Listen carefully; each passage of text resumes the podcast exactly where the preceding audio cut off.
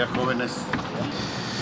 Bueno, pues nos da muchísimo gusto estar de nuevo en Sonora. Vamos a recorrer de nuevo el estado. Vamos a estar hasta el domingo. Hoy vamos, eh, después de la conferencia, a la sierra. Y mañana vamos a estar aquí en Hermosillo. Vamos con Cedis, vamos a Guaymas, vamos a los pueblos yaquis y a Obregón, del municipio de Cajé. Es el programa. Y vamos a comenzar informando sobre temas de seguridad, aunque es de dominio público es una obviedad. Eh, llevamos muy buenas relaciones con el gobernador de Sonora, Alfonso Durazo. Estamos trabajando de manera coordinada. Además, coincidimos. Es eh, el mismo proyecto de transformación el que se está impulsando en Sonora como en todo el país. Nos sentimos bien representados. Alfonso significa aligerarnos la carga, la responsabilidad. Sentimos que estamos bien protegidos, bien representados. De luego, el pueblo de Sonora y el gobierno de la República. Vamos a que Alfonso informe y luego eh, el general Agustín Radilla, subsecretario de la Defensa Nacional, va a informar y abrimos para preguntas, respuestas, si les parece. Gracias, señor presidente. Buenos días a todas, a todos ustedes. Un honor recibirlos el día de hoy aquí.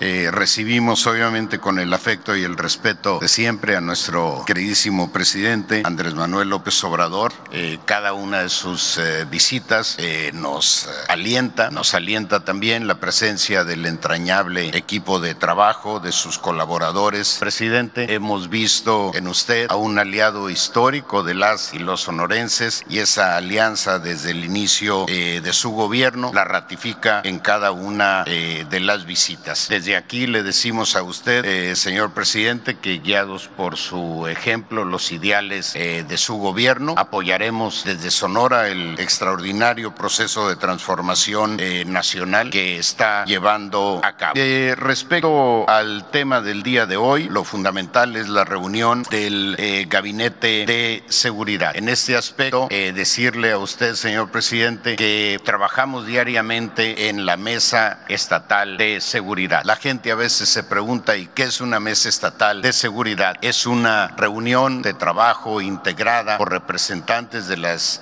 todas las dependencias federales estatales y municipales de seguridad pública. Participa el ejército, el representante del ejército, la Marina, la Guardia Nacional, la Fiscalía de Justicia del Estado, el delegado de la Fiscalía General de Justicia y, eh, por supuesto, la secretaria de Seguridad. Informarle, presidente, que tenemos una extraordinaria coordinación entre todas las instancias. Por eso, cuando se informa de algún avance en este sentido, lo hacemos a nombre de la estatal de seguridad. Eh, aquí mi reconocimiento, mi respeto para el general Ambía, eh, comandante de la cuarta región, el general Álvarez de la 45 región eh, militar de reciente incorporación, un general de extraordinaria trayectoria, el almirante Pérez, también comandante de la región naval con sede en Guaymas, el general Montiel, titular de la Guardia Estatal, de la Guardia Nacional en el Estado también, una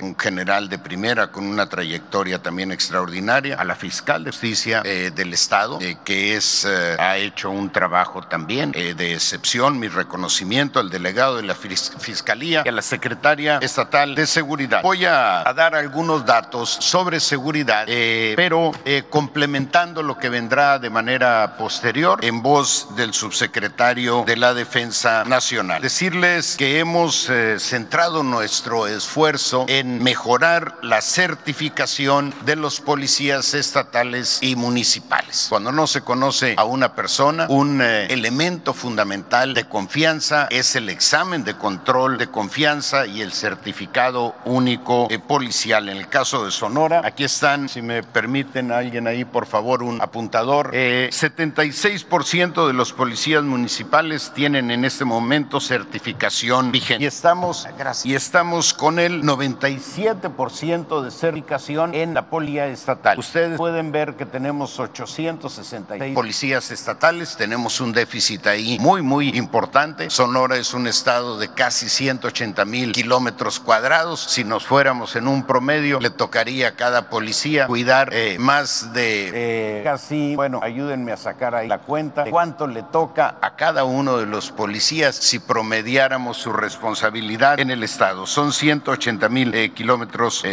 cuadrados.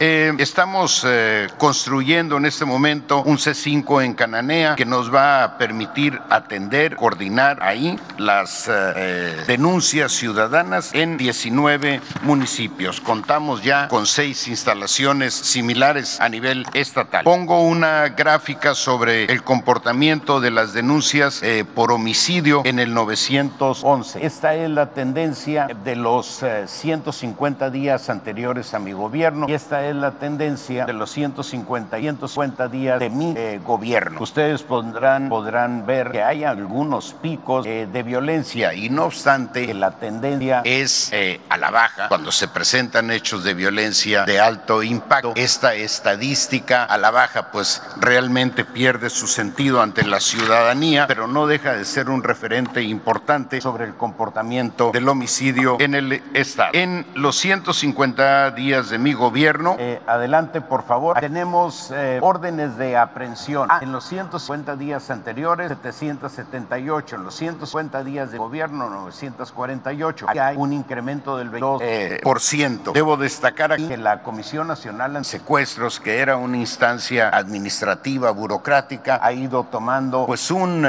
cariz de órgano de investigación, de agencia policial. Nos ha ayudado de manera extraordinaria. Tenemos 50 de sus elementos particulares particularmente en Obregón. Ahorita detallaré. De las 948 órdenes de aprehensión, 95 son por homicidio doloso y 17 por feminicidio. La relevancia de esto es que son 95 homicidas, eventualmente sicarios que andaban libres en la calle. Adelante, por favor. En el caso de violencia familiar, ahorita les daré otro dato. Este es para nosotros muy importante. No, a ver, bueno, puede, puede ser esta. Me quedo con esta. Eh, generadores de violencia en Cajeme. Eh, aquí, a ver, jóvenes, espérenme un segundito, déjenme localizarla porque no alcanzo a verla con eh, detalle desde acá. Bueno, a ver, me voy a... Présteme entonces un micrófono para acercarme, jóvenes, por favor. Aquí eh, tenemos generadores de violencia en Cajeme, los 150 días anteriores de mi gobierno, 43 acuerdos reparatorios, ahora 202, un incremento de 369, sentencias condenatorias 170 antes, 260 64 ahora, 150 días de mi gobierno, 55% de incremento, órdenes de aprehensión conseguidas, que este es todo un reto. Eh, antes 47 en los 150 días de mi gobierno, 93, un incremento de 97.9%. Total de asuntos resueltos en la Fiscalía de Justicia del Estado, antes 306, ahora 653, un incremento del 113%. Aún y cuando eh, la, una responsabilidad fundamental de la Fiscalía eh, tiene que ver con estos eh, méritos, con estos resultados, nosotros hablamos invariablemente de un esfuerzo de la mesa de seguridad, porque nunca la Fiscalía de Justicia del Estado va sola. La acompaña el Ejército, la acompaña la Marina, la Policía Estatal, la Guardia Nacional y todas sus iniciativas tienen que ver con eh, decisiones colegiadas en la mesa estatal de seguridad. Adelante, por favor. Bueno, aquí tenemos sentencias condenatorias por violencia familiar. Este dato es muy importante. Aquí antes había 81 en los 150 días previos, ahora 95. Aquí tenemos un incremento del 17%. Adelante, por favor. Aquí tenemos eh, víctimas de homicidio doloso en Cajeme. En enero de 2021 eran 63, eh, ahora son 54, si es que vi bien este número, un decremento del 14%. Enero del 21 contra enero del 22. Ahora, diciembre del 21 contra enero del 22, hay una baja de 76 a 54, un menos 29%. Debo destacar aquí que el mes de enero inició un operativo eh, eh, particular eh, con el gobierno federal, con obviamente el respaldo y la coordinación de las instancias de seguridad estatales y eso es producto de esa iniciativa, es que tenemos una baja muy sensible aquí en Obregón. Esto no significa que no haya hechos de violencia, incluso algunos de alto impacto, pero la estadística en general va en este sentido en el mes de enero con un menos 29%. Adelante, por favor. Bueno, miren, este es un dato muy importante. El 96 en Cajeme, el 96% de las víctimas de homicidio doloso están vinculadas a actividades de narcomenudeo. El 96%. ¿Qué significa? Que todos los, el 96% de los homicidios cometidos en Cajeme son producto del propio entorno de violencia que genera cada uno de los que han sido asesinados. 96%. 2% de los homicidios están vinculados a consumo de alcohol y 2% son personas que en principio eh, no hay ninguna eh, agravante que explique su homicidio como es en los casos anteriores. Adelante, por favor. Bueno, aquí en Cajeme, eh, en los 150 días de mi gobierno, 206 órdenes de aprehensión, 47 de ellas por homicidio. Estos son los capturados y personas que ya están en presos. Adelante. son en Cajeme también aquí en conjunto con la Comisión Nacional Antisecuestros, ya lo decía, 60 órdenes de aprehensión en los últimos 28 días. El, el 13 eh, de enero inició el operativo. Al 11 de febrero tenemos 60 eh, órdenes de aprehensión, nueve de ellas por homicidio, nueve sicarios. Adelante. Eh, bueno, aquí resalto algo que parece intrascendente. Las llamadas al 911 que recibimos diariamente, invariablemente la número uno es por violencia intrafamiliar. Y aún y cuando, cuando esto es un problema tan grave como este, es una responsabilidad del Estado atenderlo. También aquí hay una participación social imprescindible. Quien vive, se crea, eh, crece en un ambiente de violencia familiar, tiene muchas posibilidades de iniciar en algún momento de su vida alguna carrera eh, criminal. Por eso la importancia que nosotros estamos dando a este, a este tema. Para eh, coadyuvar en su solución, iniciamos un programa que llamamos Protocolo Salva y que tiene por objeto eh, capacitar a todas las policías, eh, las, los policías estatales y municipales en eh, la atención a los problemas de violencia familiar, de tal manera que cuando se presenten tengamos capacidad de una respuesta inmediata antes de que se convierta en una agresión mayor. Adelante, por, por, favor. Bueno, aquí tenemos feminicidio en Sonora.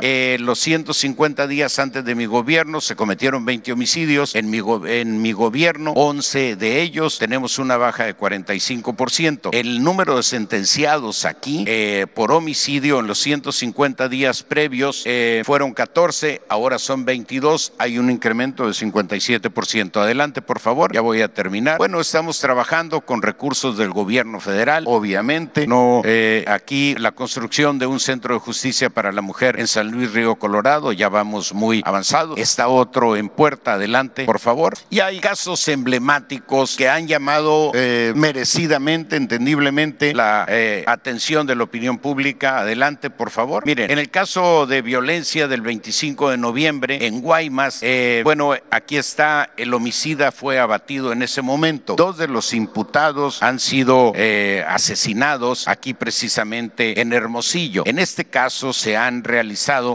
tenemos 39 videos como datos de prueba, tenemos tres detenidos, tenemos tres testigos protegidos y tenemos cuatro órdenes de aprehensión. Con la ejecución de estas cuatro órdenes de aprehensión podremos cerrar en términos eh, el proceso judicial respecto a esta investigación. Solo puedo eh, pues reiterar nuestra pena, nuestra solidaridad con quienes fueron privados de la vida en este evento, pero estamos avanzando. Se han aquí eh, asegurado 14 armas de asalto. Se habla de armas largas, son armas de asalto que pues tienen lamentablemente una presencia generalizada en el estado. Adelante, por favor. Aquí, en el caso de Tomás Rojo Valencia, que también fue de alto impacto, un líder relevante en la etnia yaqui, están ya eh, detenidos tres de los tres autores materiales e intelectuales del caso. Adelante, por favor. adelante. Bueno, el caso de Aranza, una joven señora señora eh, cuyo esposo fue asesinado, estaba desapareció, estaba en su búsqueda cuando fue ella precisamente también asesinada. En el transcurso de la semana se detuvo al autor material e intelectual de este hecho. No se puede reponer la vida, pero cuando menos lo que podemos decir es que en este caso se hizo justicia. Adelante, por favor. Bueno, hemos planteado la conveniencia de incorporar a San Luis Río Colorado entre las eh, ciudades eh, prioritarias. No están los niveles de violencia que Obregón y otras de las 50 eh, definidas. Sin embargo, en una medida de previsión, por, hemos registrado por trabajo de inteligencia la incursión de grupos de organizaciones criminales, cosa que es frecuente en una frontera y estamos buscando sellar en ese momento San Luis Río Colorado. Hemos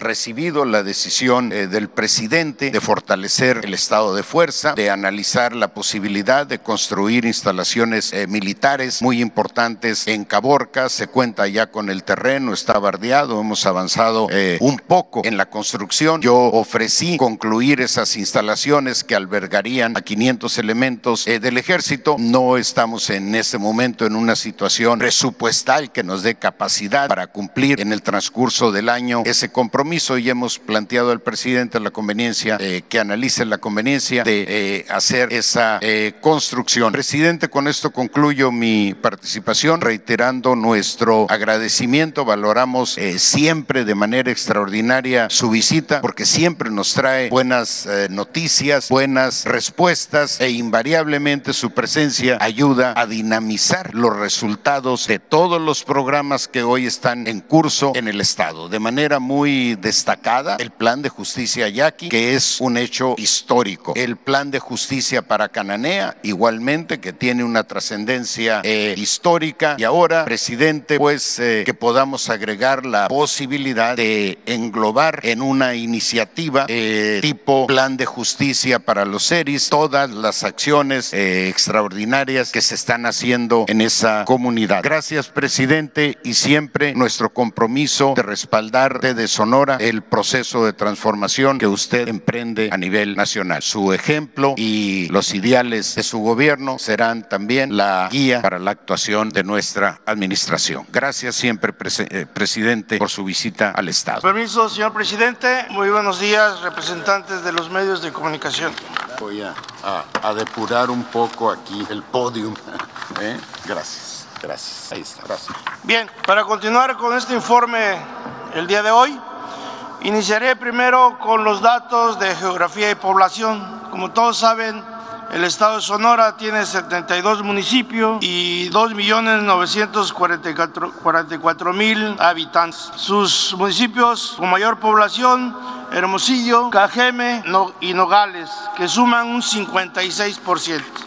Para poder hablar de seguridad en el Estado, iniciaremos con las reuniones de coordinación estatal para la construcción de la paz y seguridad. Eh, a partir del 13 de septiembre del actual mandato del gobierno del Estado, se han realizado 102 sesiones, de las cuales tenemos como registro que el gobernador ha asistido a 92, que suma el 90%, y solamente a 10 ha designado algún representante, que es el 10%. Bueno, tenemos que eh, los datos que les voy a presentar son del Secretariado del Sistema Nacional de Seguridad Pública registrados a diciembre de 2021. Tenemos una incidencia delictiva en este periodo de diciembre 18 a diciembre de 2021 de la Administración Federal que el Estado ocupa el séptimo lugar en homicidios dolosos, el vigésimo lugar en robos de vehículos, en delitos de impacto y de transportes, el 21 lugar, eh, robo a casa habitación el 22, secuestro el 24, extorsión 25 y por último el 32 lugar en trata de personas. Voy a desarrollar a continuación eh, el tema delito por, por, cada tema. Pues. En cuanto a homicidios dolosos, ya, mencioné que es el séptimo lugar. Eh, sí se, se nota eh, que está al, alza. Sin embargo, bueno, eh, tenemos que aquí en el mes de diciembre fueron 135 delitos. Si comparamos con el mes de, de, noviembre son 121, entonces es ligero el incremento, pero bueno, ahí están los datos. En cuanto a robo de vehículos, eh, aquí ha bajado considerablemente. Tenemos, eh, en, eso es en la eh, digamos, en la tendencia. A pesar de que en diciembre fueron 177 y en noviembre 148, pero si tomamos en cuenta la media nacional son 257 y la tasa del Estado 212 y ocupa el vigésimo lugar. En robo en transportes, el vigésimo primer lugar. También la media nacional es 32 y la, del Estado es 3.57. Aquí recalcamos que, bueno, eh, en cuanto a robo en transportes, en diciembre decimos que es al alza, pero fueron solamente dos eventos, porque lo comparamos con el, mes anterior, que es un, solo evento. Robo a, casa habitación, el lugar número 22, también por debajo de la media nacional, y se ocupa, eh, en este mes fueron 69. Si comparamos el mes pasado habían sido, habían sido 100, entonces eh, aunque la tendencia es al alza, pero si comparamos los dos últimos meses con el registro que tenemos, ha bajado. En cuanto al secuestro, ocupa el lugar número 24 también la media nacional es 2.27 y acá tenemos 0.88. Aquí también es mínimo. Vemos en diciembre que solamente hubo dos, dos eventos y se marca ahí la flecha roja porque lo comparamos con el mes anterior de noviembre que había habido uno. En cuanto a extorsión, el lugar número 25, la media nacional es 18.45, acá es 5.13%. También eh, es el mismo fenómeno, en diciembre solamente fueron tres, pero en noviembre habían sido siete, por eso consideramos que baja en ese periodo, aunque en la tendencia sí se considera la alza. Trata de personas, ya lo mencionamos, es eh, ahora sí que un último lugar, pero es el mejor. Eh, llevamos ya varios meses que no hay ningún evento en cuanto trata de personas. Bien, en cuanto a total de delitos de impactos, si globalizamos es el lugar número 21. Este lugar es a nivel, nacional, a nivel nacional y se, ¿cómo se clasifica? Considerando el delito por cada 100 mil habitantes y este también está contabilizado hasta el mes de diciembre del 2021. La tasa de la media nacional es 2.149, el Estado tiene 1.597. Eh, en cuanto a nivel nacional, haciendo una comparación de homicidios dolosos por entidad federativa, en la presente administración el Estado ocupa el lugar número 8 y sí está por encima de la media nacional que son 2.783 y aquí se consideran 4.061.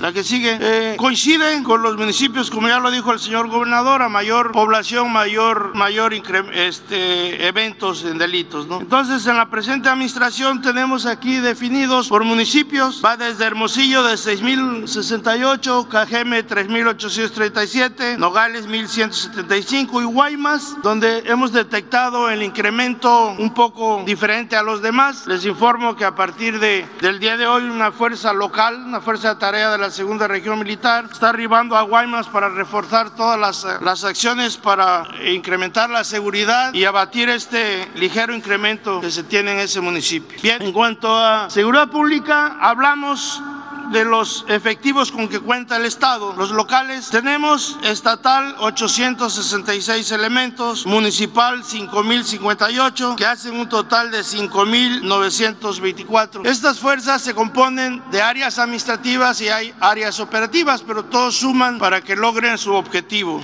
Y el refuerzo que se tiene en cuanto a fuerzas federales de seguridad, tenemos que el efectivo del ejército y fuerza aérea real son 4.640. Por su parte, la Marina tiene 2.129, la Guardia Nacional 3.002. Eh, total de fuerzas federales son 9.771 y si sumamos con los 5.924 policías, hacemos un total de Fuerza Real de 15.695 elementos con que se cuentan en el Estado para realizar las tareas de seguridad pública y apoyo a la población civil. Bien, aquí vamos a ver a continuación el despliegue de las coordinaciones regionales de la Guardia Nacional. Recuerdan ustedes que es una actividad prioritaria del Gobierno de la República el incremento de la Guardia Nacional para apoyar a toda la República y lograr mejores resultados. Aquí en el Estado se cuenta con una coordinación estatal y nueve coordinaciones regionales. Ustedes ven los efectivos ahí en los lugares, en Cajeme, Navojoa, Guaymas, Hermosillo, hacen un total de la Guardia Nacional de 3.002. Ahí si los ven ustedes, o decimos de esos efectivos son, digamos, fijos, pero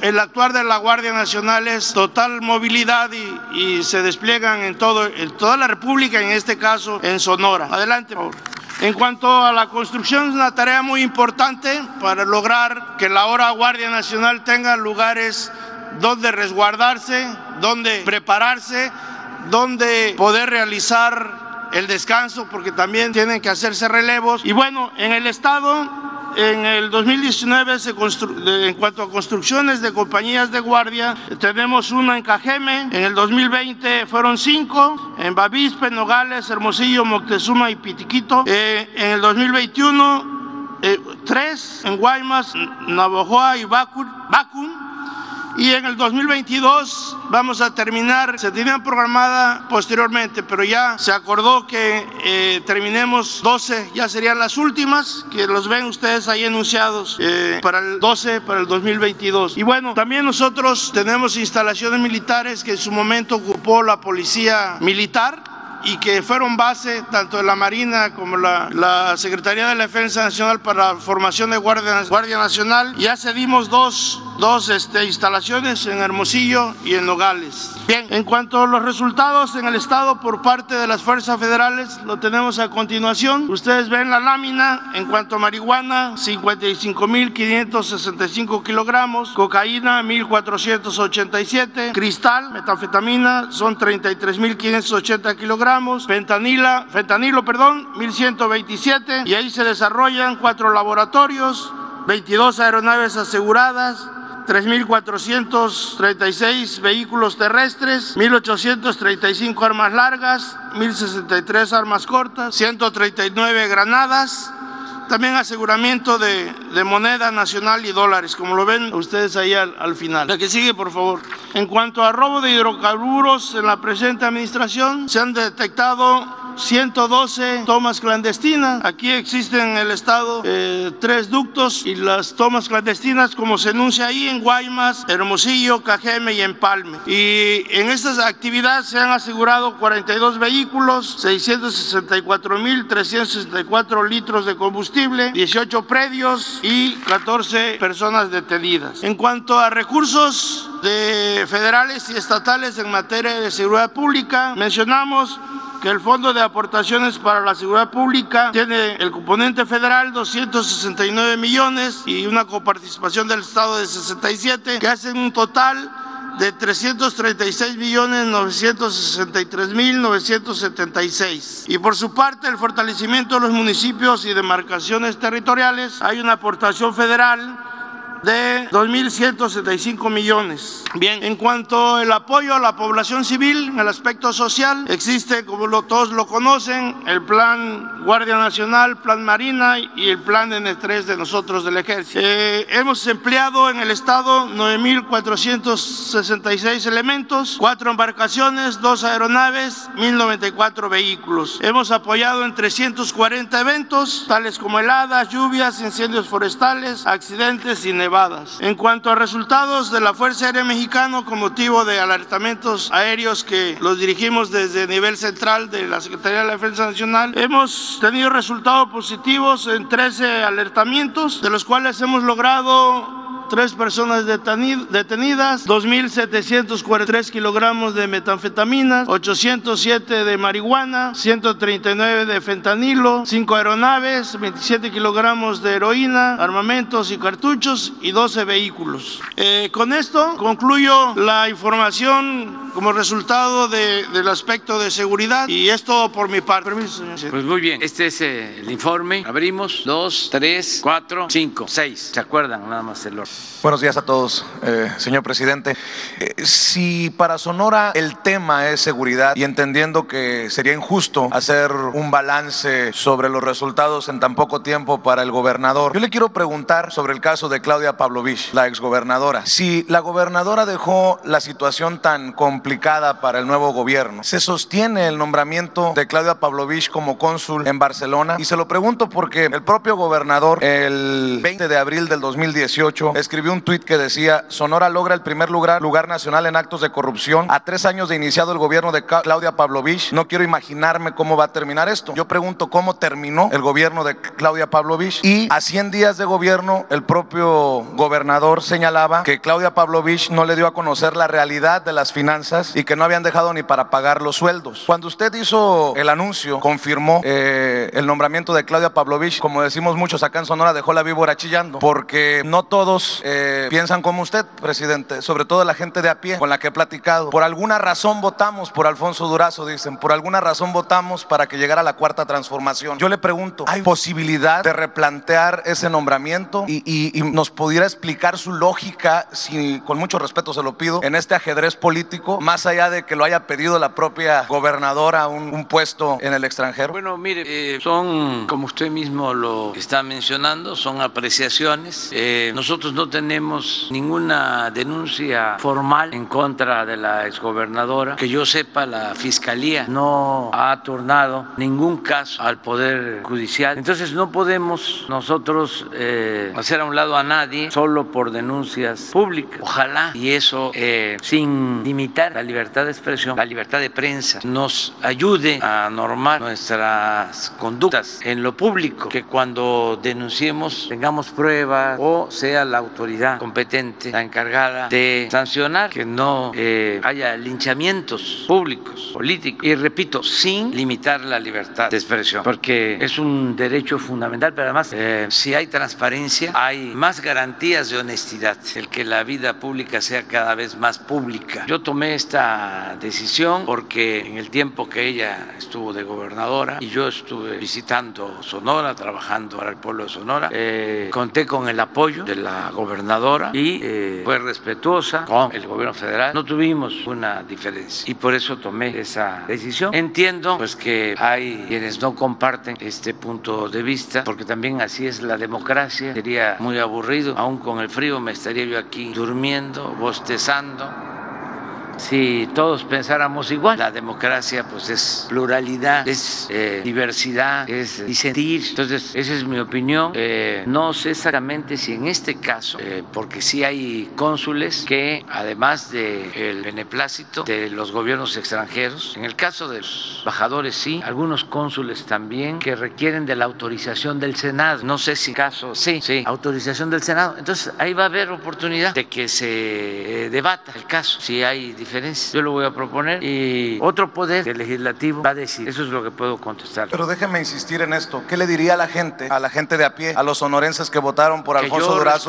mucho. Y que no están necesariamente, que, estaban cansados del, del PRIAN, de los gobiernos del PAN y del PRI, y que entre ellos estaba precisamente Claudia Pavlovich. ¿Qué le dice a la gente? Que este, nos tenga confianza, que nosotros no vamos a traicionarlos, no les vamos a fallar, que tengan confianza, que vamos avanzando en la transformación del país y que sabemos bien qué es lo que la gente quiere y no los vamos a traicionar. Sin salirme del tema, presidente, usted dice no les vamos a fallar, pero a usted sí le han fallado eh, algunos de esos que ha elegido para ciertos puestos. Sí, pero no falla Ursúa que se ha convertido en un golpeador desde los medios, eh, Germán Martínez, que se ha convertido ahora desde el, desde el Senado en otro golpeador, la mismísima Lili Telles, por la que usted y el propio gobernador hicieron eh, campaña. ¿Fueron errores o fueron traiciones? No, no, no, no. Mire, eh, así es la vida pública. Pero ¿cómo lo digiere? ¿Cómo lo entiende que, estos que a los que usted confió hoy se conviertan en golpeadores de su gobierno? Mire, los procesos políticos, sobre todo cuando está de por medio una transformación, no todos resisten las tentaciones del poder, no todos resisten la tentación del dinero, no todos están eh, dispuestos a actuar con austeridad, no todos eh, están de acuerdo en ayudar a los pobres. Solo en ese hecho pueden ir a la iglesia todos los domingos y comulgar y antes este, confesar y no quieren al prójimo, no le tienen amor al pueblo. Si hay algo que distingue al conservadurismo es la hipocresía, esa es su verdadera doctrina. Pueden estar por mi culpa, por mi culpa por mi culpa. Y este y les molesta que los jóvenes tengan becas y les molesta mucho que tengamos el programa Jóvenes Construyendo el Futuro, porque para ellos son ninis que ni estudian ni trabajan, son flojos. Eso es populismo, eso es paternalismo, esa es su concepción y se olvidan que las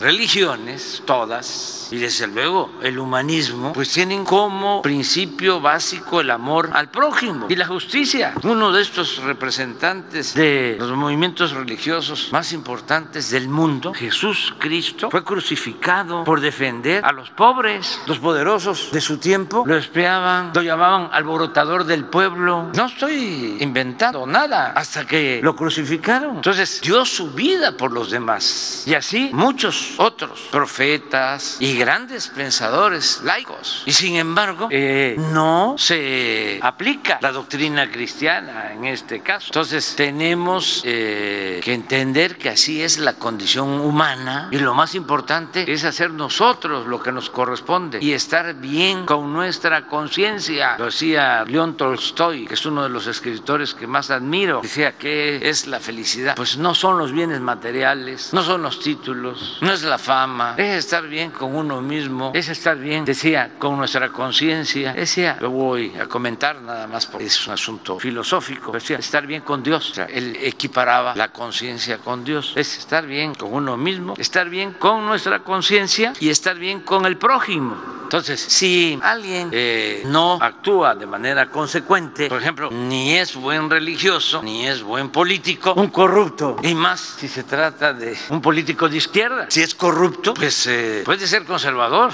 pero no de izquierda. De los que estaban y ya no están, ¿le salieron algunos corruptos? Muchos no, en la vida. No, yo le pregunto de los que estuvieron en su equipo y que se fueron. ¿Fueron eh, algunos por corrupción? Se fueron porque eh, no les gustó el proyecto, por lo que estamos hablando, básicamente. Y además, esto es normal. Mucha gente, incluso en un tiempo de su vida, actúa de manera consecuente y se cansan de ser como eran. Una vez me contó don Julio Scherer que este, él era reportero, cubría el Congreso y un marxista eh, que era director del periódico El Día, Ramírez, Enrique Ramírez y Ramírez, dice que estaba en la Cámara, Julio, como reportero, con otro señor que por cierto, eh, panista, este, de los que ya no hay también de doctrinas. Si me los mencionas, te digo. No, no, no, no, más atrás, como este, ¿eh? no, no, no, atrás de Luis H. Álvarez, casi, casi este, como Gómez Morín, que fue su funda, era fundador, fue fundador del PAN. Otro, pero ahorita me tiene un apellido como extranjero, creo, creo, sí, sí, sí, sí, creo, sí. Y estaban ahí los dos y se baja Ramírez y Ramírez de un carro último modelo y este, y ni siquiera iba sentado adelante, sino se bajó el chofer, dio la vuelta y le abrió la puerta. Era marxista, pero ya había cambiado. Y entonces el comentario del panista a don Julio fue, porque don Julio ya vio, y el comentario fue, es que se cansó de ser como era. Y ahora que estamos hablando de Ramírez y Ramírez, eh, un gran poeta, eh, Efraín Huerta, tenía unos poemas, un género, el poemínimo. Tiene un poemínimo que dice, a mis maestros de marxismo no los puedo entender, unos están en la cárcel y otros en el poder. Y ese poemínimo, según otro maestro, me platicó que la referencia al que estaba en la cárcel, el maestro que estaba en la cárcel, era José Revueltas, y el que estaba en el poder era Ramírez y Ramírez. A mis maestros de marxismo no los puedo entender, unos están en la cárcel y otros en el poder. Entonces, ¿cuántas cosas he visto? ¿Cuántas traiciones? Pero como decía el compositor, poeta Facundo Cabral, pobrecito mi patrón, piensa que el pobre soy yo. Es muy lamentable la vida de un traidor a sus ideales, a sus principios. La verdad, este, hay que eh, comprenderlos. Eh, cometen un error y esto suele pasar en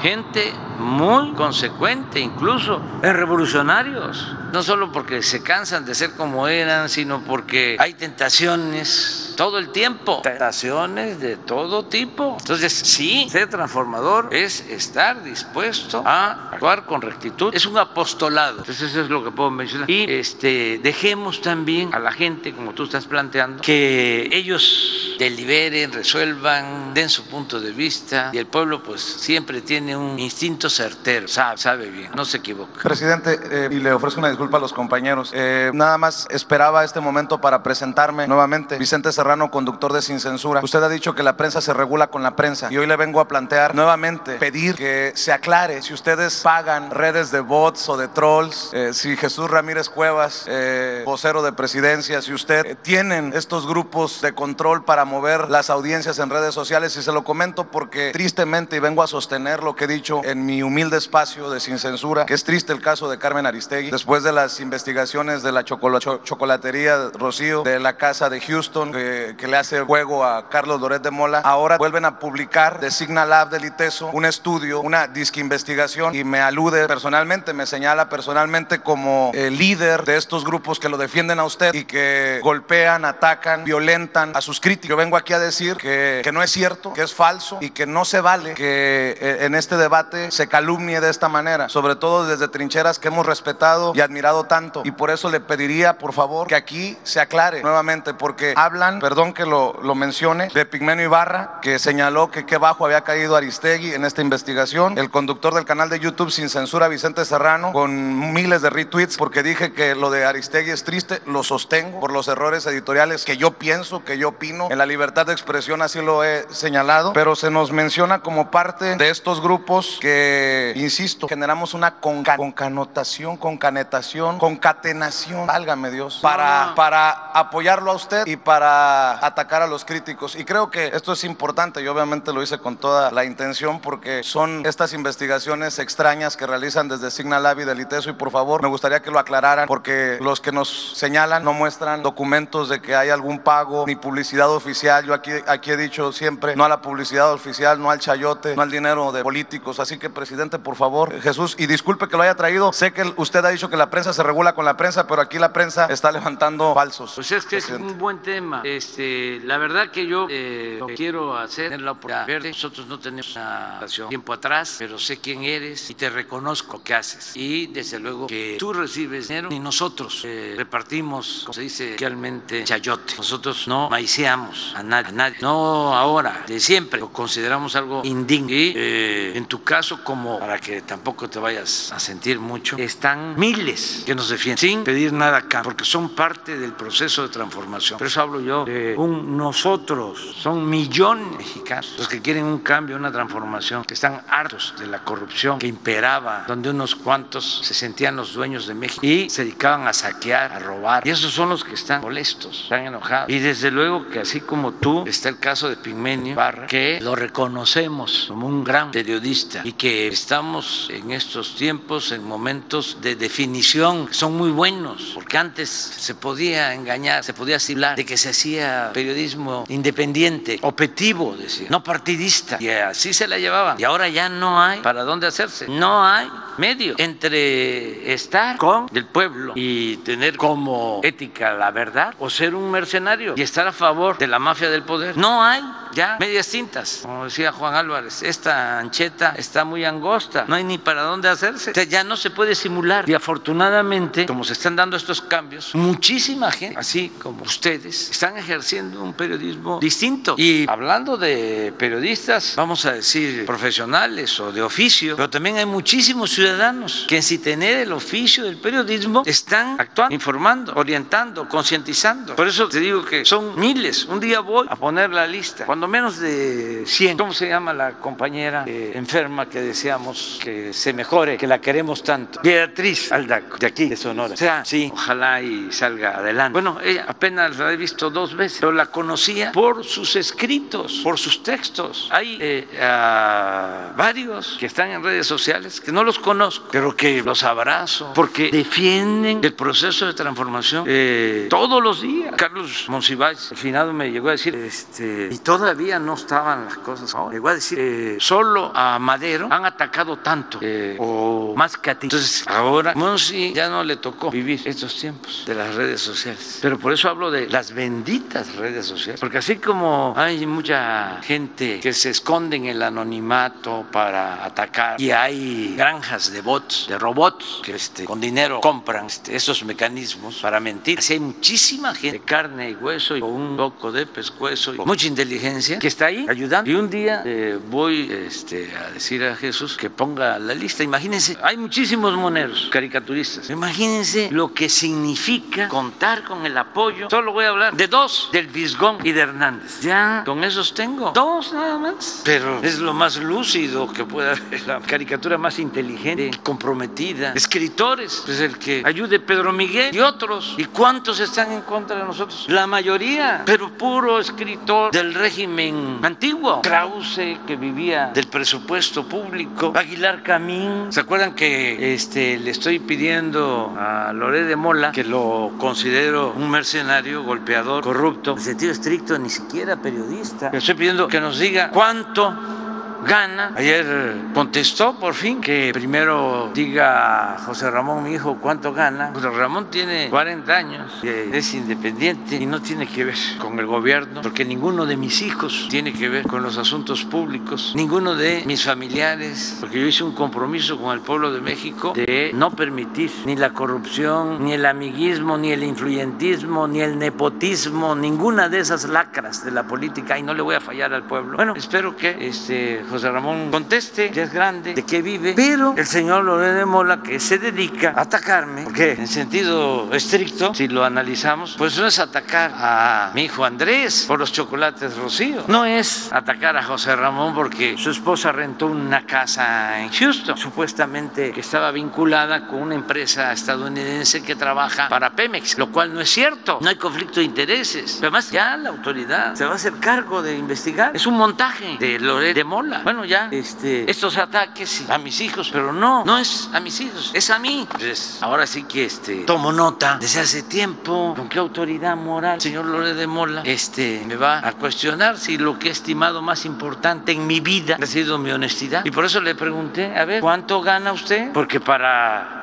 eh, enjuiciar a alguien públicamente, se necesita tener autoridad moral. Si no, no es posible. No resiste uno. ¿Cuál es mi escudo? Mi honestidad. Ya me hubiesen hecho papilla, políticamente hablando, si fuese yo corrupto. Bueno, pero como la gente ayuda, no ahora, de siempre, ya me llegó información sobre cuánto gana Loret. Y esto es muy importante, porque el pueblo no sabe, porque la mafia del poder ocultó durante mucho tiempo los sueldos de estos periodistas famosos, que no son como ustedes son periodistas golpeadores que tienen las grandes empresas de comunicación, porque las grandes empresas de comunicación necesitan tener influencia en el gobierno, doblar a los gobiernos para recibir canonjías, contratos jugosos de obras. Y así hay medios de comunicación que tienen constructoras. Les decía yo que el aeropuerto fallido de Texcoco, la pista principal iba a ser una empresa de comunicación, de información ¿Qué saben los periodistas de construir un aeropuerto? Ah, pero tenían muchas agarraderas. En verdad no era el cuarto poder. En un tiempo en México era el primer poder. Decía el finado Azcárraga, que él era un soldado del presidente. Pasó el tiempo y el presidente se convirtió en un soldado de Televisa cambiaron las cosas. Entonces eso ya se terminó y eso los enoja mucho. Entonces por eso estos personajes golpeadores, por eso hablo de mercenario. ¿Qué es un mercenario? Es el que se vende o se alquila para golpear, que no lucha por un ideal, que no lucha por un principio. Es la diferencia entre soldado de un ejército y un guerrillero. No todos los soldados de los ejércitos son mercenarios, hay patriotas, como los soldados de México. Ayer hablaba yo de eso, su origen revolucionario, el ejército nacional, el ejército mexicano pero sí son mercenarios. Entonces me llega mi información de todo el país, por eso ya no existe el Estado Mayor y nos ahorramos muchísimo. Eran 8 mil elementos, no lo olvidemos, los que cuidaban al presidente, ya no hay 8 mil elementos cuidando al presidente. Son los de ayudantía, 15 mujeres y hombres, que no son además este, militares ni policías, son profesionistas o profesionales. Y ya desaparecimos el llamado CISEN que hacía espionaje. Desde hace tiempo a nosotros nos apoya el pueblo nos envía información. Hace un momento le dije al general Audomar, ¿cuántos elementos tenemos de inteligencia que no de espionaje? Ah, me dijo que como mil. Le digo, uh, ya te gané. Yo tengo como 50 millones que me informan. Ya les voy a dar el dato de cuántos llegan a Palacio Nacional a entregarme informes. Entonces me entregaron un informe. Además voy a solicitarle para darle trabajo también al Instituto de la Transparencia, que cobran, no hacen mucho, digamos, porque fueron de estos aparatos que crearon para simular de que se combatía la corrupción. Ya saben que yo tengo diferencias también ellos, pero formalmente les voy a pedir que este, soliciten al SAT,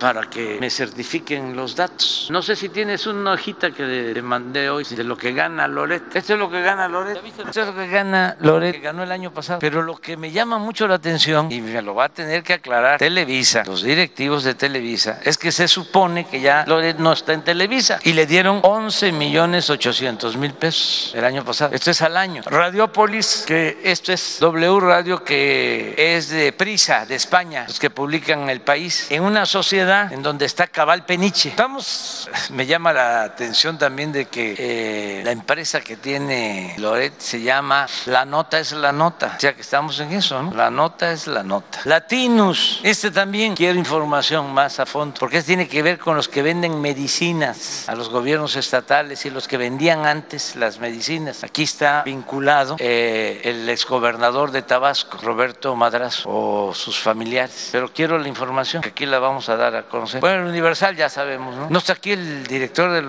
el periodista del Universal, compañero, que es muy respetuoso. No vino ahora. Sí, este es 4 millones 500 mil al año. Quiere decir que son como 300 mil, ¿no? 350 mil. 350 mil al mes. A ver, porque esto es un diálogo circular. Tú ganas esto, porque le voy a decir a, Juan Francisco que haya más equidad. Otros, ay, Washington Post, nada más que es muy poquitero, 600 mil al año. En total, en bruto, hay que ver si paga impuestos. Todo esto lo voy a pedir en el informe. 35 millones 200 mil. Pero para que la gente tenga una idea, que me da hasta pena este, si lo comparamos, porque gana más que yo, pero me da pena porque yo gano muchísimo si se compara con lo que gana la mayoría del pueblo de México. Pero miren cuánto gano yo bruto anual, 2 millones 11 mil. Y él gana 35 millones 200. O sea que él gana como 15 veces más que yo. ¿Ustedes creen que es porque se trata de un periodista de altos vuelos, muy inteligente, un buen escritor? No, es por golpeador. Ahora sí, esto se compara con los maestros, con lo que gana un maestro. ¿Y por qué digo un maestro? Porque este señor, junto con Claudio X González, se atrevió a hacer una película en contra de los maestros cuando querían imponer la mal llamada reforma educativa. Una, una película que le llamaron de panzazo en contra de los maestros. Entonces,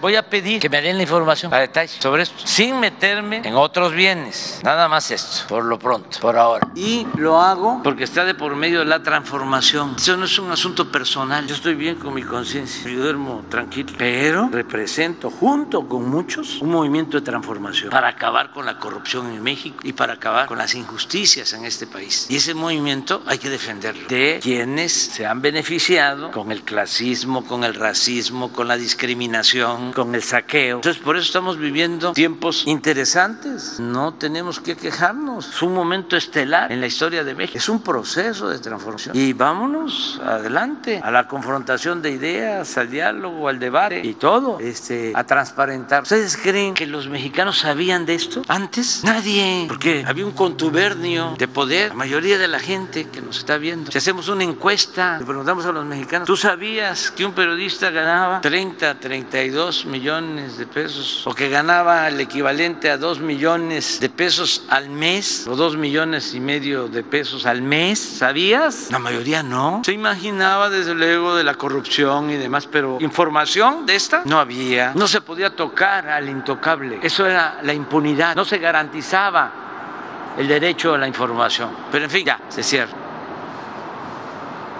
Gracias, presidente. Buenos días, Shaila Rosagel, corresponsal de Grupo Gili, el Imparcial de Sonora, La Crónica de Mexicali, Frontera de Tijuana.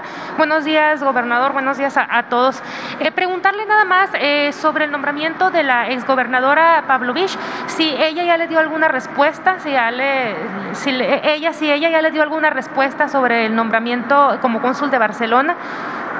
No tengo ninguna información yo le pedí al secretario de Relaciones Exteriores, a Marcelo Ebrat, que es el que atiende estos asuntos, pues que hablara con Claudia y que se pusieran de acuerdo para ver lo del nombramiento. Ya van a empezar a presentarse al Senado todas estas propuestas. Eh, en el caso de los gobiernos eh, de otros países donde se requiere el beneplácito, pues ya nos han eh, dado respuesta. Creo que Venezuela, Nicaragua, España y otros países, de los nuevos embajadores. Pero vamos a esperarnos. Pero ella, usted no le ha dado una respuesta, ella, la, la exgobernadora, a usted, si así acepta o el nombramiento. No, no le he visto, no le he visto, pero hablamos, yo le hice el planteamiento, ella me dijo que estaba de acuerdo y ya le pedí a Marcelo que él este, estableciera comunicación con ella y se hicieran los trámites, porque hay que hacer la solicitud al Senado para la aprobación, pero yo creo que estén firme porque si no ya me hubiesen mandado a decir o ella hubiese pedido una audiencia conmigo para decirme que no estaba de acuerdo. Yo creo que eso va caminando. Ok, gracias. Eh, presidente, sobre el tema de seguridad, preguntarles, em, eh, se dieron aquí ya los números eh, de cómo va el tema de la seguridad en Sonora, si nos pudieran comentar un poco sobre estrategias puntuales que se van a seguir para el combate a la, inseguridad. Ahorita no sé si nos puedan eh, comentar más sobre los refuerzos que llegan a Guaymas, eh, que comentaba eh, el representante de la Sedena, que, llegan hoy, refuerzos, cuántos refuerzos son, si son de la Guardia Nacional o, cómo va a estar. También comentaba el gobernador que se va a pedir que San Luis Río Colorado se incluya en los municipios prioritarios. Si, si esto va a ser así, si, si ya se va a incluir San Luis Río Colorado, cuántos, qué, qué, va a significar esto para San Luis Río Colorado. No sé eh, si nos pueden ahondar un poco más en las estrategias que, vienen para, para, Sonora en materia de seguridad. Bueno, lo eh, primero es que estamos trabajando de manera coordinada con el gobernador, que tiene todo nuestro apoyo. No está solo. Y lo vamos a seguir apoyando. Y no personalizo. Es el apoyo al pueblo de Sonora, a los sonorenses, de los 72 municipios. Por eso vengo. Y ya, llevamos tiempo ayudando y vamos a seguir ayudando a este estado con un pueblo bueno, trabajador. Yo admiro mucho al pueblo de Sonora. Entonces, eh, ya se han construido eh, cuarteles de la Guardia Nacional. Ya tenemos elementos suficientes. Ya se advirtió, hay cuatro mil, cinco mil elementos de policías municipales y estatales. Y hay diez mil elementos eh, de corporaciones federales. Diez mil y cinco mil. Tenemos quince mil elementos, pero van a llegar más. Y lo mismo en lo que tiene que ver con instalaciones militares. Ya nos pidió el gobernador apoyo para San Luis Río Colorado y para una instalación especial en Caborca ya se autorizó y vamos eh, a seguir apoyando en todo. El almirante Ojeda eh, está yendo de manera personal lo de Guaymas. Se han llevado a cabo acciones importantes y tiene un tratamiento especial Cajeme, está dando resultados. De eso me gustaría que... Eh,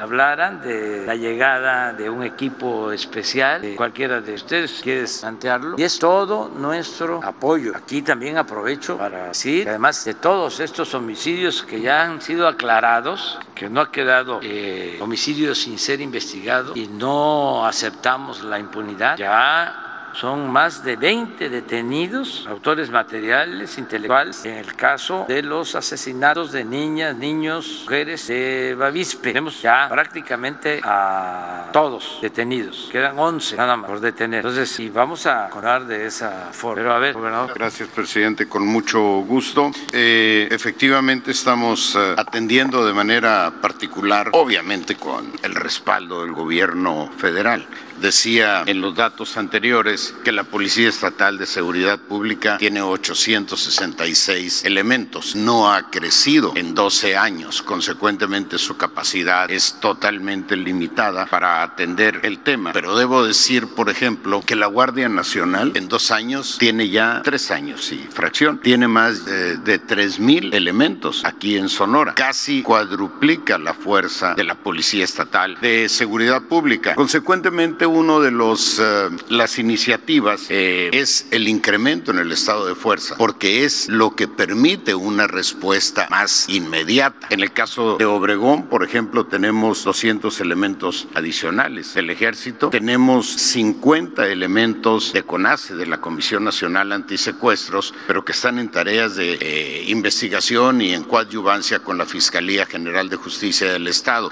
Por eso es que hemos podido incrementar de la manera en que informé el, la ejecución de órdenes de aprehensión. Tengo el ofrecimiento de la secretaria de Seguridad y Protección Ciudadana, que aprecio muchísimo, eh, reforzar, enviar eh, cuerpos también, grupos de CONACE a San Luis Río Colorado, a Guaymas, Empalme y a Caborca. Nos apoyan de manera extraordinaria. Yo digo que la CONACE es una revelación porque descubrió una vocación para la que no fue eh, diseñada. Obviamente los elementos de CONACE vienen, es un respaldo de la Guardia Nacional. La Guardia Nacional es una institución de excepción, como lo son el Ejército y la Marina. Y ya que me meto en ese tema, bueno, pues saludo desde aquí a mi queridísimo eh, general eh, Sandoval y le deseamos que le sea leve este nuevo contagio de eh, COVID.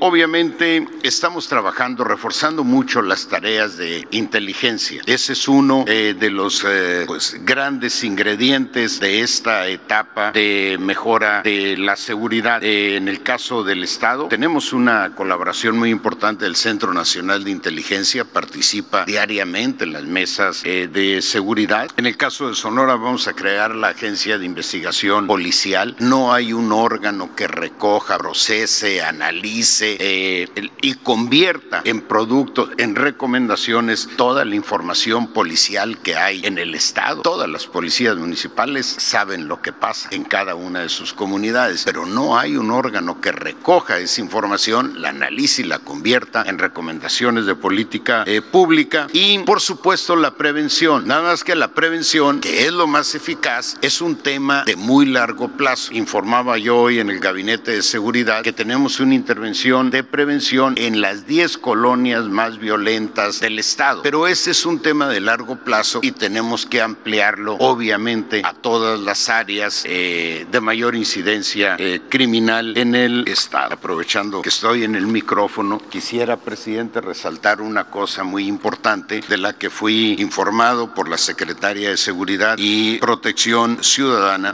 la autorización del presidente para que los recursos del FAS, del Fondo de Administración para la, de Apoyo a la Seguridad Pública, que este año eh, ascienden a 270 millones de pesos para el Estado, podamos recibir el recurso que corresponderá a los próximos tres años a través de, mediante un apoyo de Banobras. Y que eh, al recibir estos, de manera adelantada, estos recursos, integraríamos un fondo para este año de 710 millones de pesos que nos van a dar una capacidad excepcional, excepcional para equipar eh, a la Policía Estatal de Seguridad Pública, eh, construir las instalaciones que requiera para el mejoramiento, particularmente los C5 que nos ayudan eh, muchísimo con estos sistemas eh, tecnológicos de vigilancia. Y esa es una gran noticia. Vamos a contar con 710 millones de pesos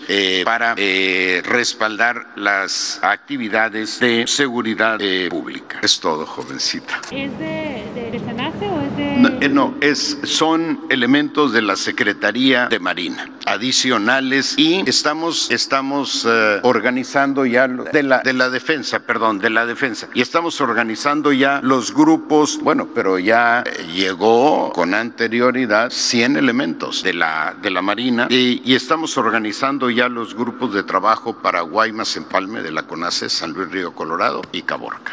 Gracias. La verdad es que, como si fuese poco, el hecho de que Alfonso haya estado de secretario de Seguridad, pues eh, ayuda mucho porque lleva muy buenas relaciones con la Secretaría de Marina, con la Secretaría de la Defensa. No, vi- no vieron al secretario, al subsecretario de, la Defensa cuando hablaba de los delitos de Sonora. Decía, bueno, están subiendo, pero eh, este, la verdad, la verdad, este, van a bajar. Este, porque hay muy buena relación. Todos sabemos aquí pasa y además no vamos a ocultar absolutamente nada, se va a decir todo, pero es ayuda mucho que haya una relación muy estrecha. Adelante, a ver, Sara, luego tú. Gracias, presidente. Buenos días. Preguntarle, ayer España dio un comunicado en el que rechaza las declaraciones que usted ha hecho contra España y contra, bueno, contra el gobierno de España y contra empresas españolas y dice que quiere una relación de respeto sin este tipo de manifestaciones. Preguntarle, por un lado, si ha habido comunicación entre las cancillerías de ambos países y qué implicaciones tendría esta pausa que usted ya ha manejado. ¿Sería solamente la manifestación verbal que ha hecho de que hay una pausa o tendría alguna consecuencia en el día a día, en los hechos diarios? Eh, ¿Disminuiría negocios? Eh, ¿No iría el embajador? En fin, retiraría el embajador. ¿Qué, qué consecuencia habría formalmente? Ya lo expliqué ayer, pero bueno, lo repito, no es una ruptura, es un señalamiento por los abusos cometidos por empresas españolas que han afectado al pueblo de México en otros tiempos. Los jugosos negocios que se hicieron por influyentismo, por acuerdos cupulares de políticos de España y políticos de México en los sexenios de Fox, de Calderón y de Peña Nieto. La actitud de, o el comportamiento de la empresa Repsol de España en México, lo que nos costó, es cosa de hacer el análisis. Yo lo tengo hasta escrito en un libro, lo que nos costó lo de OHL, las concesiones entregadas a esta empresa española favorita del gobierno anterior, y lo que nos ha costado Iberdrola no solo lo que ha perdido México, sino la ofensa de que una empresa que se beneficia de contratos por abastecimiento de energía eléctrica se lleve a trabajar a la secretaria de Energía de México y se lleve como empleado al expresidente de México, a Felipe Calderón. Eso es una ofensa a nuestro pueblo. Entonces, no es ruptura en las relaciones, es No. nada más Ninguna consecuencia diplomática. Nada, nada más decir, no se permite robar.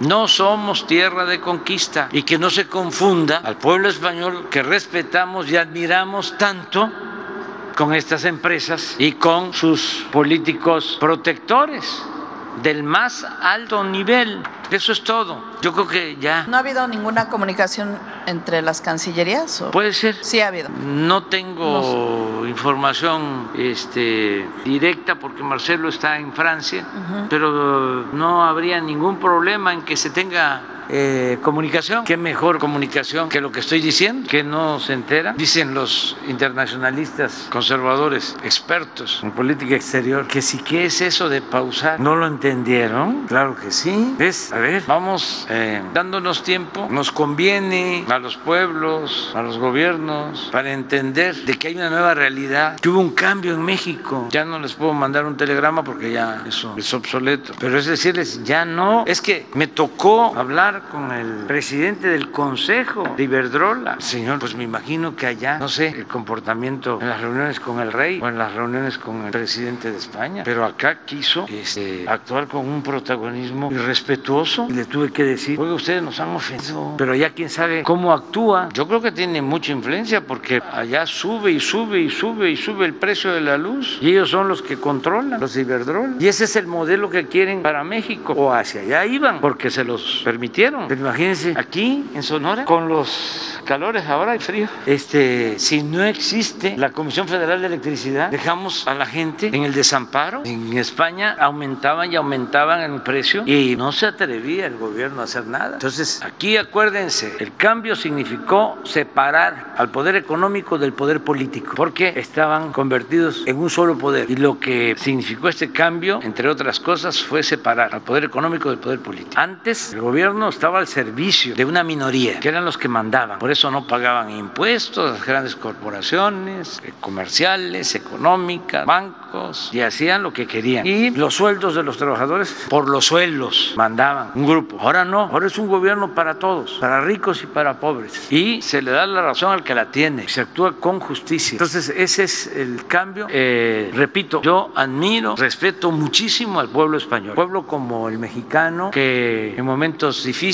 eh, se decidió a salirse de España, muchos migrantes, y a trabajar y a buscarse la vida. Vinieron a México y a todos lados y salieron adelante. Decía un amigo que su padre era migrante español, me decía hace relativamente poco que si en aquellos tiempos hubiesen existido las tiendas de 24 horas, su papá hubiese trabajado las 24 horas. Lo mismo que los migrantes mexicanos, nuestros paisanos en Estados Unidos, que usan las camas calientes, que van a trabajar. El migrante del mundo es un ser excepcional que merece todo nuestro respeto. Y desde luego los españoles de la República, grandes poetas, intelectuales, tenemos muy buena relación con el pueblo español para que no se malinterprete. Ni modo eh, que la empresa cualquiera, Iberdrola, es el equivalente al pueblo español. Es como si dijéramos que Telmex es México. No, es más, ni el siquiera el gobierno de España es el pueblo español, ni el gobierno de México es el pueblo de México. Son cosas distintas para no equivocarnos. Las diferencias las tenemos arriba y además tenemos pruebas de lo que decimos. ¿Qué más prueba puede haber que terminó el gobierno de Calderón después de que el trato a Iberdrola fue excepcional, que se le entregan subsidios, se le compra la energía a precios elevadísimos? ¿Qué más prueba puede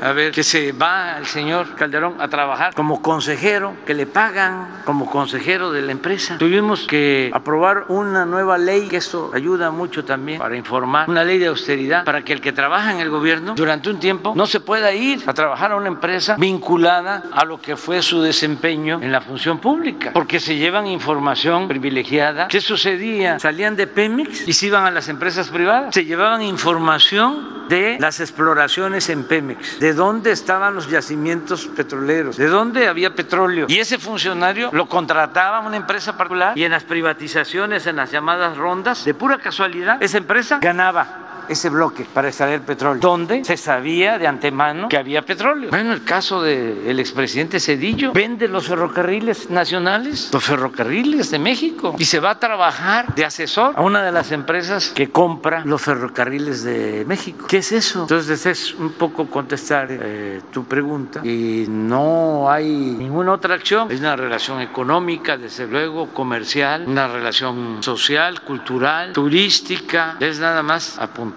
este caso. Porque ahora también que se sepa, con la reforma eléctrica, pues son los de Iberdrola los que están haciendo lobby en contra, junto con sus socios o cómplices en México. Es todo. Gracias, presidente. Y preguntarle, ayer fue asesinado eh, Eber López en Oaxaca, periodista, preguntarles qué información tienen y también si en estos foros que entiendo ha hecho el subsecretario Encinas, eh, ya se tiene algún resultado de cómo se podría mejorar el mecanismo de protección, sobre todo para los periodistas de los estados que son los que se ven más vulnerables en este tipo de situaciones. Y otra de periodistas, ¿cómo va el conflicto en Notimex? Son ya más 700 días de, huelga. Si no ve usted ningún viso de que se pueda arreglar para que la agencia vuelva a funcionar. Bueno, de esto último, ojalá y se ya se logre un acuerdo, a ver si nos informan. lo vamos a, pedir a Jesús que nos informe un día de estos sobre cómo va eh, este conflicto. Em, se está mejorando el mecanismo de protección a. Eh, eh, a periodistas, lo está haciendo en efecto Alejandro Encinas. Y acerca de este lamentable asesinato eh, podemos ya informarles porque no solo nos preocupa, nos ocupa y es un periodista que nosotros conocemos como los periodistas de todas las regiones de los pueblos. Es un periodista de Salina Cruz, Oaxaca. Incluso sus familiares van a, a solicitar una audiencia conmigo. Ya le pedí a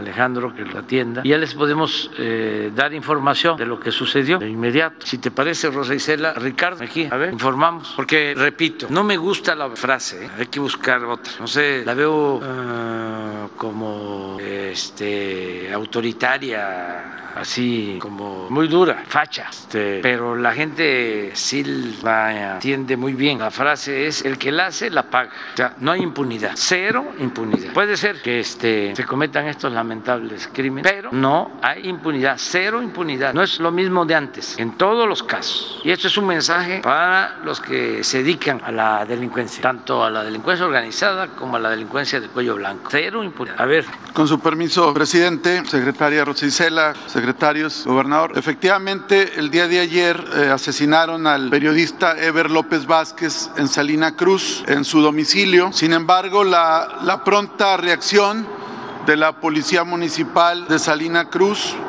en coordinación con la Fiscalía General de Justicia del Estado de Oaxaca, permitieron detener en flagrancia a dos personas identificadas por su probable participación en el homicidio cometido contra este periodista.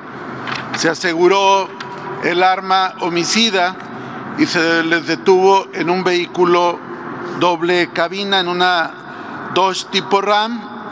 Son dos sujetos del nombre Ricardo N, cada uno de ellos, que ya fueron detenidos, ayer puestos a disposición del Ministerio Público. Por instrucciones de la secretaria Rosa Isela Rodríguez, hemos estado en contacto con el fiscal general de Oaxaca, Arturo Peinberg. Se está siguiendo todas las líneas de investigación. Comentar que, conforme a la información que proporcionó el subsecretario Alejandro Encino, no estaba incorporado al mecanismo de protección de periodistas, pero como lo señaló el señor presidente, ya se está por tener una audiencia con eh, las, los familiares de la víctima. Se está profundizando en las líneas de investigación para determinar el móvil y la autoría intelectual, pero como dice el señor presidente, bajo la política de cero impunidad, ya están detenidos los dos autores materiales de este hecho lamentable. ¿Sería cuánto? Hay más información, pero no podemos este, ofrecerla todavía. Muy bien, vamos. Sí, eh, gracias, eh, señor presidente. Demián Duarte de El Sonora Power, eh, Radio Sonora y Telemax.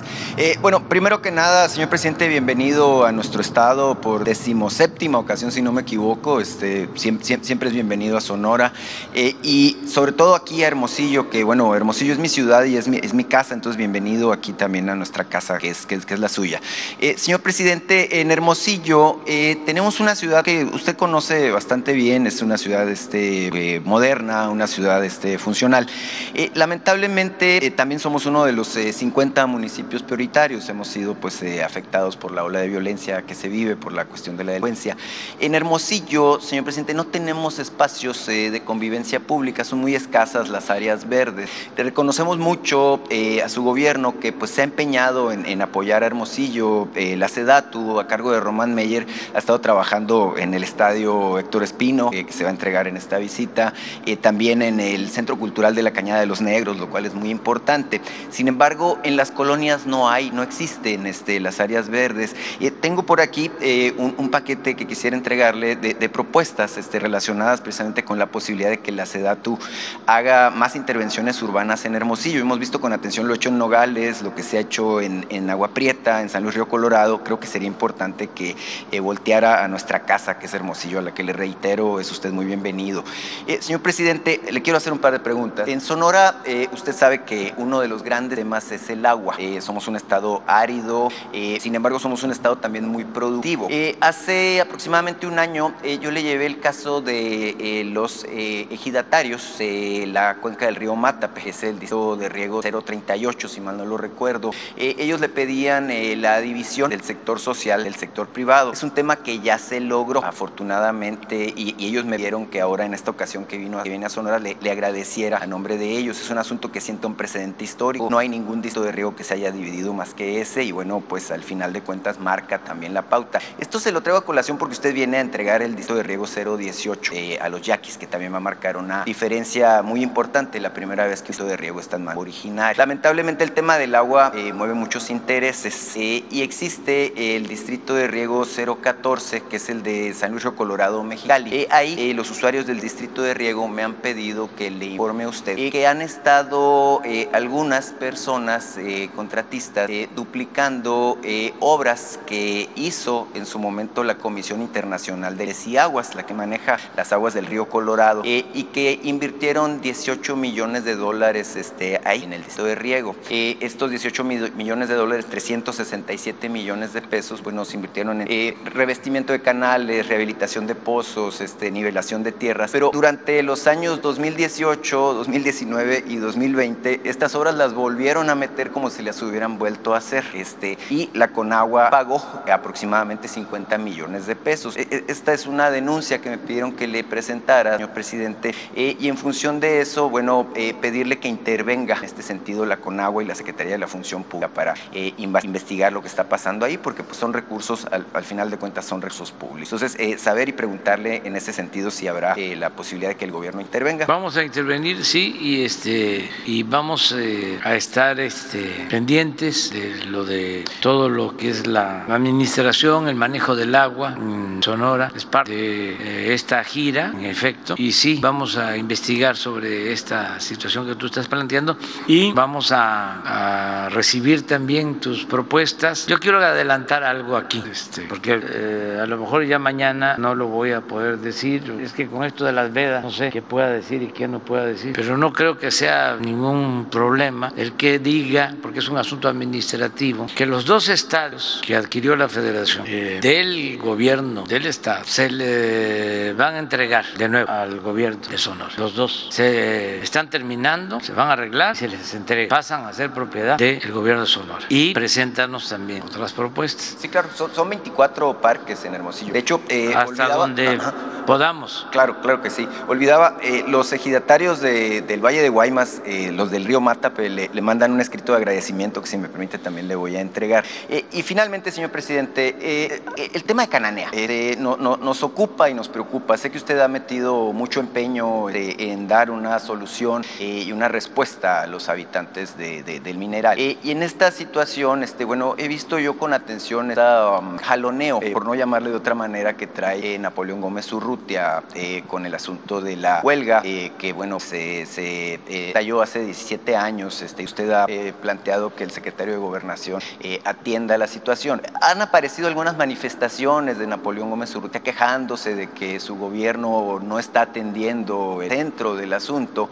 Eh, pero bueno, eh, entendemos, eh, porque apareció ya un quinto laudo que le ordena a él y al sindicato que encabeza pagar los famosos 54 millones de dólares que corresponden al 5% por la venta de la empresa. A mí me parece, digo, y es una opinión este, que comparto con muchas personas, que, que todo esto, este ruido está metiendo el, senador Gómez Urrutia, pues no es otra cosa que una cortina de humo para no pagar, ¿verdad? Este, entonces, al final de cuentas, eh, hay cinco laudos ya, eh, le han concedido eh, sobre los laudos anteriores amparos, este, que es una ataque dilatoria para no cubrir los 55, 54 millones de dólares.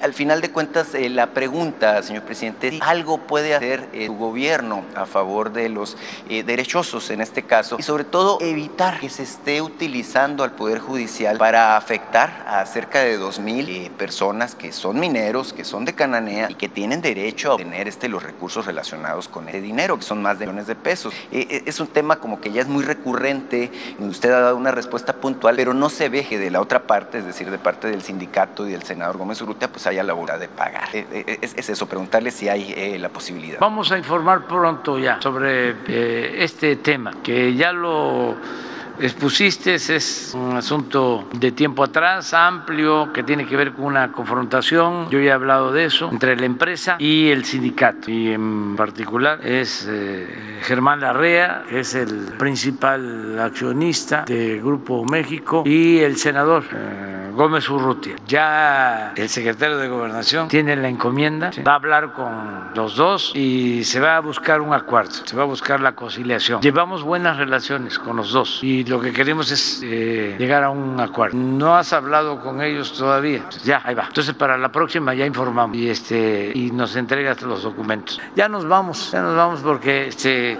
eh, bueno que sea una eh, como dice en mi pueblo no le hace que sea una este, machaca. este vamos a Yécora, vamos a Yécora, por tierra, sí. Vamos y regresamos. Y mañana estamos aquí, este, vamos a estar precisamente en el estadio y vamos a estar con los Eris y en la tarde noche en Guaymas y el domingo con los pueblos yaquis y eh, también pasamos a Obregón, este, al estadio. Ese es el programa. Bueno, que la pasen bien.